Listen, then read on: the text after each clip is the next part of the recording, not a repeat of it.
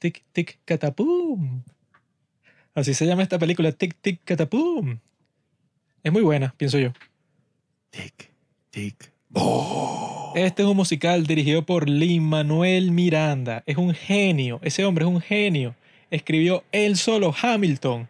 Escribió él solo In the Heights. Y lo dirigió y lo protagonizó. Hizo todo. Es un genio. Hay gente que dice que es un fraude. Sí, esa gente me puede ir a mamar. Pero en verdad, cuando tú ves Hamilton o In the Heights, tú te preguntas, Que dice que es un fraude. ¿cómo carajo alguien tiene la inventiva de escribir todas estas canciones y no solamente las canciones, sino ¿Sabes? la historia, todo? letra, la melodía, la, o sea, sí, o sea, y, y que todo eso esté dentro de una y que historia todos concisa. esos que él trae para la obra son sus amigos, pues, o sea, el tipo estructuró absolutamente todo, desde los actores, qué voces son perfectas para cuál personaje, o sea, el Bueno. tipo es un grande. Creo que lo positivo de esta película, eh, que yo no sabía absolutamente nada al respecto, ni de su existencia, ni de nada, es que esta película busca responder precisamente esa pregunta.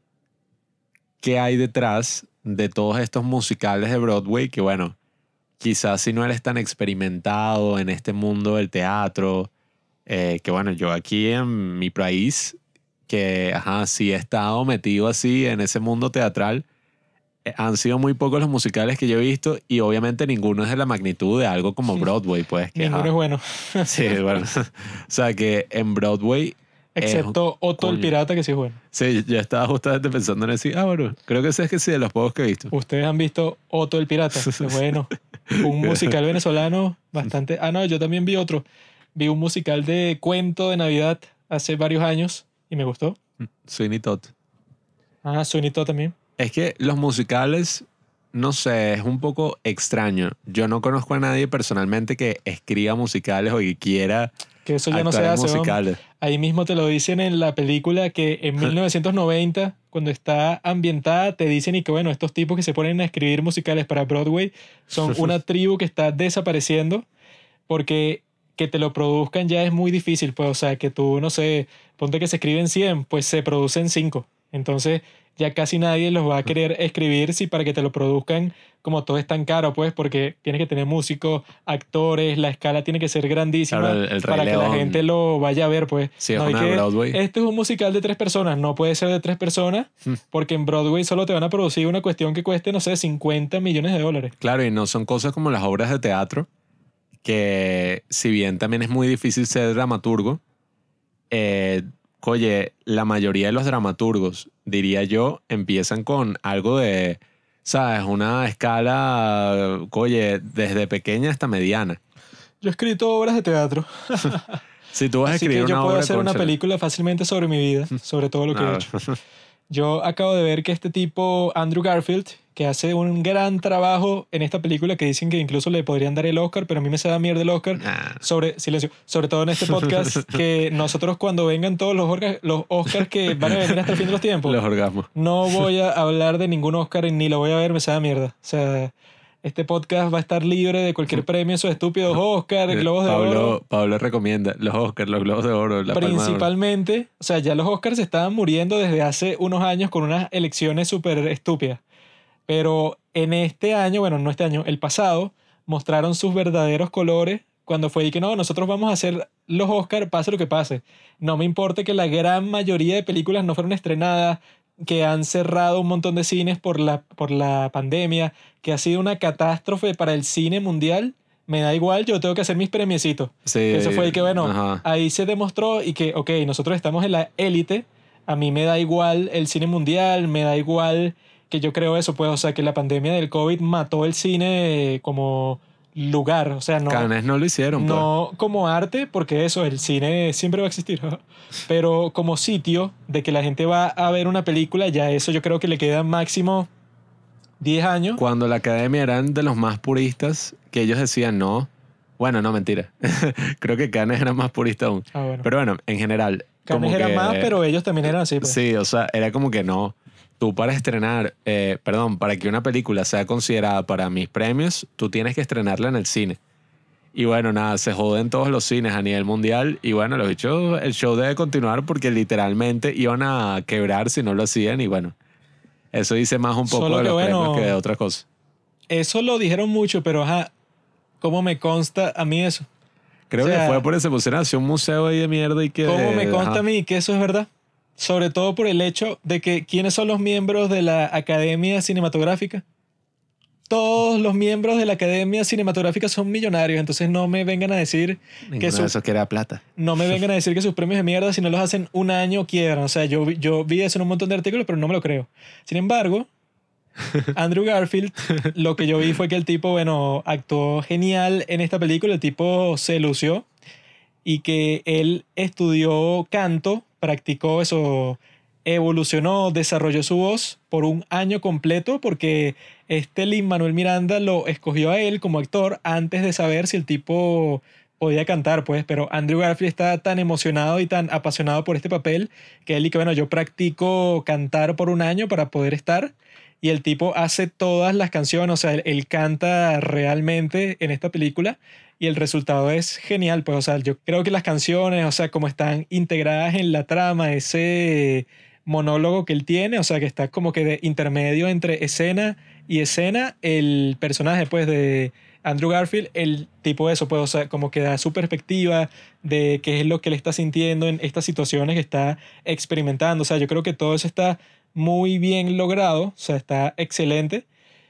Y que eso, yo creo que él sí se merece toda la aclamación del mundo porque como actor, bueno, si lo comparas con los últimos papeles que ha hecho, no tienen nada que ver, pues, o sea, esto Mm. es como que un, es excepcional, pues, dentro Sí. de todos sus otros papeles, para él, como actor, o sea, es un gran desarrollo. Uno no está viendo aquí a Andrew Garfield actuando como alguien así y tal. Uno está viendo a. eh, ¿Cómo es que es? Jonathan Larson. Jonathan es el nombre. Bueno, uno está viendo a este dramaturgo que en sí me pareció muy, pero muy interesante esta película porque yo no sabía absolutamente nada de esta historia. Uno usualmente cuando ve una película, eh, sobre todo de esta escala, poniendo el ejemplo de In the Heights, que fue el último musical así de Lin-Manuel Miranda, yo decía que, ah, bueno, claro, yo ya había incluso escuchado las canciones del musical previamente, ya sabía de qué se trataba. Pero en este caso yo no sabía nada y resulta que esta película está basada en un musical, o sea, es un musical llevado a la gran pantalla, escrito por este señor eh, Jonathan Larson, que bueno, fue el escritor de Rent, que si no lo saben, yo más o menos había escuchado al respecto, no lo sabía tanto, pero es uno de los musicales que más influencia tuvo en estos últimos, bueno, desde los años para ver. Y que lo produjeron por 15 años en Broadway. Exacto, o sea, eso fue como, digamos, todos los principios de los 2000, finales de los 90, tuvo un mega impacto hasta el punto que Lin-Manuel dice, Lin-Manuel Miranda, yo cuando fui a ver Rent, yo entendí que los personajes así comunes, pues, o sea, del día a día, eran interesantes y que yo podía permitirme a mí mismo escribir sobre lo que conocía. Escribir sobre, eh, bueno, In the Heights, que fue su primer musical y que está basado en la gente de su barrio. Entonces, claro, uno viendo El Rey León, Wicked, Chicago, todos estos grandes musicales que se hacen en Broadway, supongo que la gente al ver Rent y darse cuenta como que, wow, o sea, un musical de gente común, eso es una revolución maravillosa. Todo lo que tenga que ver con Shakespeare, que Bueno, claro, que el- reyes, el, tal. rey no sé qué se murió, entonces el príncipe tiene que pelearse con su tío, o sea, todas las Mm. obras de Shakespeare son sobre la realeza o sobre los nobles, pues, y que Mm. no, este patriarca que, bueno, que está en esta mansión y tal, o sea, todo es así como que súper alien a la experiencia del día a día de cualquier persona, entonces que puedan existir historias de este tipo, pues, o sea, que son y que no, un tipo cualquiera en Nueva York que quiere convertirse en Claro, la estrella y es tal. que este musical también es una representación de eso. Que él, eh, nada, uno ve toda la travesía que hace solamente para que su musical lo presente con algunos actores, contratando a algunos miembros de banda en algo que llaman workshop, que eso es algo muy común en Estados Unidos. El escritor consigue hacer un taller con unos cuantos actores, ellos montan una escena o, bueno, si es la obra completa, ¿sabes? Montan gran parte de la obra para que varios productores la vean y digan, coño, me interesa. Y en este caso, él no tuvo éxito con eso. Y es como que, wow, escribe sobre lo que conoces. Y ahí es que él escribe esta obra que se llama Tic Tic Boom. Y es un musical sobre todas sus frustraciones artísticas, sobre todas las frustraciones Sí, en general de su vida. Adaptation. Ajá. Que bueno, no sé cómo hacer una película sobre un tema todo abstracto que me mandaron. Mm. Entonces haré una película sobre yo no sé cómo hacer una película, sobre cómo la estoy haciendo, sobre que estoy Exacto. frustrado, o sea, sobre mi propia vida. Y termina siendo una historia súper meta, porque eso, él mismo es el protagonista en su propia historia. Mm. Y que para Lin Manuel Miranda, eso como su debut como director de cine, esta película está genial porque eso, no sé qué otro ejemplo de que la primera película que tú diriges es tan excelente como esta. En la parte técnica, o sea, en todo... El Ciudadano Kane. Sobre todo, ah, bueno, sobre todo en la historia, pues, en que todos estos personajes se siente que en realidad tienen como que esos momentos intensos. Bueno, no voy a dar ningún spoiler, pero eso, pues, este tipo pasa que si por los momentos más difíciles de toda su vida, durante la creación de este workshop, que al final se va para la mierda, sea, que no funciona para nada, pero es que si, no sé, el momento cumbre en toda su vida, porque él desde el principio está frustrado porque está cumpliendo 30 años. Entonces toda la trama desde el principio tiene ese sentido de urgencia, porque es que, bueno, yo tengo que hacer todo esto lo más rápido posible, porque estoy cumpliendo 30 años y, bueno, mis padres cuando tenían 30 años ya estaban casados, tenían hijos, tenían ya su carrera establecida. Yo estoy tratando de entrar en este negocio, pero empezando, o sea, no tengo nada que pueda llamar mío, o sea, no tengo nada que yo pueda decir que, ah, yo produje esto, no tengo absolutamente nada. Entonces, bueno, las pocas cosas que tengo, en su caso, él las va perdiendo durante este proceso porque el tipo está totalmente obsesionado, pues, o sea, con tener éxito en este oficio en particular y que, bueno, que es lo que pasa que si en Whiplash, que, que bueno, no, yo quiero dejar atrás todo, pues a mí, no, a mí no me importa ni mi familia, ni mi novia, ni Bueno. nadie, porque estoy obsesionado con esto y al final es que, bueno, como pasa en muchas historias así, te das cuenta que, que bueno, huevón, tú como artista no puedes dejar todo atrás para hacer arte porque si no, esa arte no tiene ninguna fuente. Pues, o Una sea, cosa vive no de la surge por sí sola. Esta película me recuerda mucho a Whiplash, a La La Land y otras películas que a mí me emocionan demasiado en lo personal como artista, porque nada, hay veces que uno se sienta a ver una película cuando ya has visto como demasiadas cosas así que no te llaman tanto la atención y quizás te encuentres un poco saturado y te sientas a ver una película y la película habla exactamente de eso que tú quieres que se hable. La película muestra exactamente lo que tú, oye, lo que tú a veces temes, lo que tú a veces sueñas. Muestra, pero perfectamente cuando uno, eso, pues, como artista, está desesperado completamente sobre su futuro.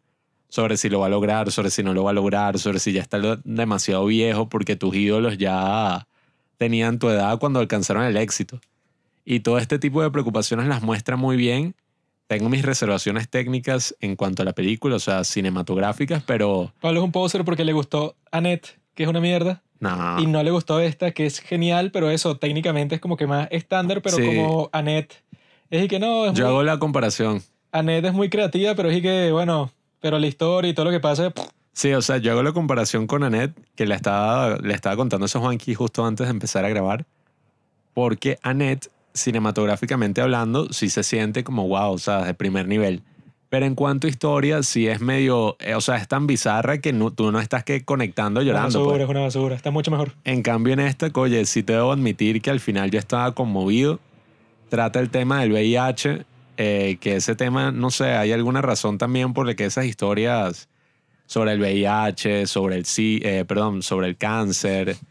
eh, Sobre el SIDA. No, no, sobre el cáncer, que no sé, también cuando veo películas sobre el cáncer y, esta, y enfermedades que- en general, coño. Sobre todo esas dos enfermedades, el cáncer y el SIDA, son así esos Mm. diagnósticos que si te los dan tú te quedas y ¿qué? Sí, o sea, a mí esas películas siempre que no- emocionalmente me afectan. Todo lo que yo planeaba, todo lo que yo tenía por delante, bueno, tendrá que ser totalmente distinto. Pues, o sea, Sí. nada de lo que yo pensaba para mi futuro va a suceder como yo pensaba. O sea, todo tiene que ser distinto a juro, porque esto es un diagnóstico así totalmente drástico, fatal.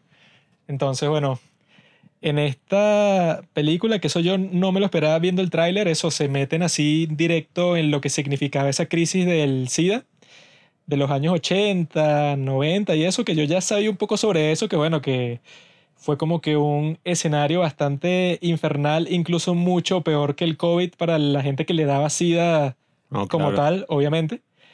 Y que esta película, eso, tantas cosas que expresa en esas dos horas, yo creo que es bastante admirable, pues en dos horas que tú eso, tengas un montón de canciones chéveres, tengas buenas actuaciones, hables sobre temas sociales, sobre el proceso del arte, sobre todas estas cosas, y que es de Netflix, o sea, que lo más cómodo del mundo siempre va a ser Netflix, o sea, que todo el mundo lo tiene y que te llega así que se, que se estrena, y que bueno, mira, la puedes ver en cualquier momento, ya está disponible, no es como en esos servicios de streaming, tanto HBO Max como Disney Plus, que está usando como que ese equilibrio y que no, bueno, yo estreno está en el cine y como a los dos meses ya está aquí sino que Netflix es como que no, todo está en Netflix así de una, chévere.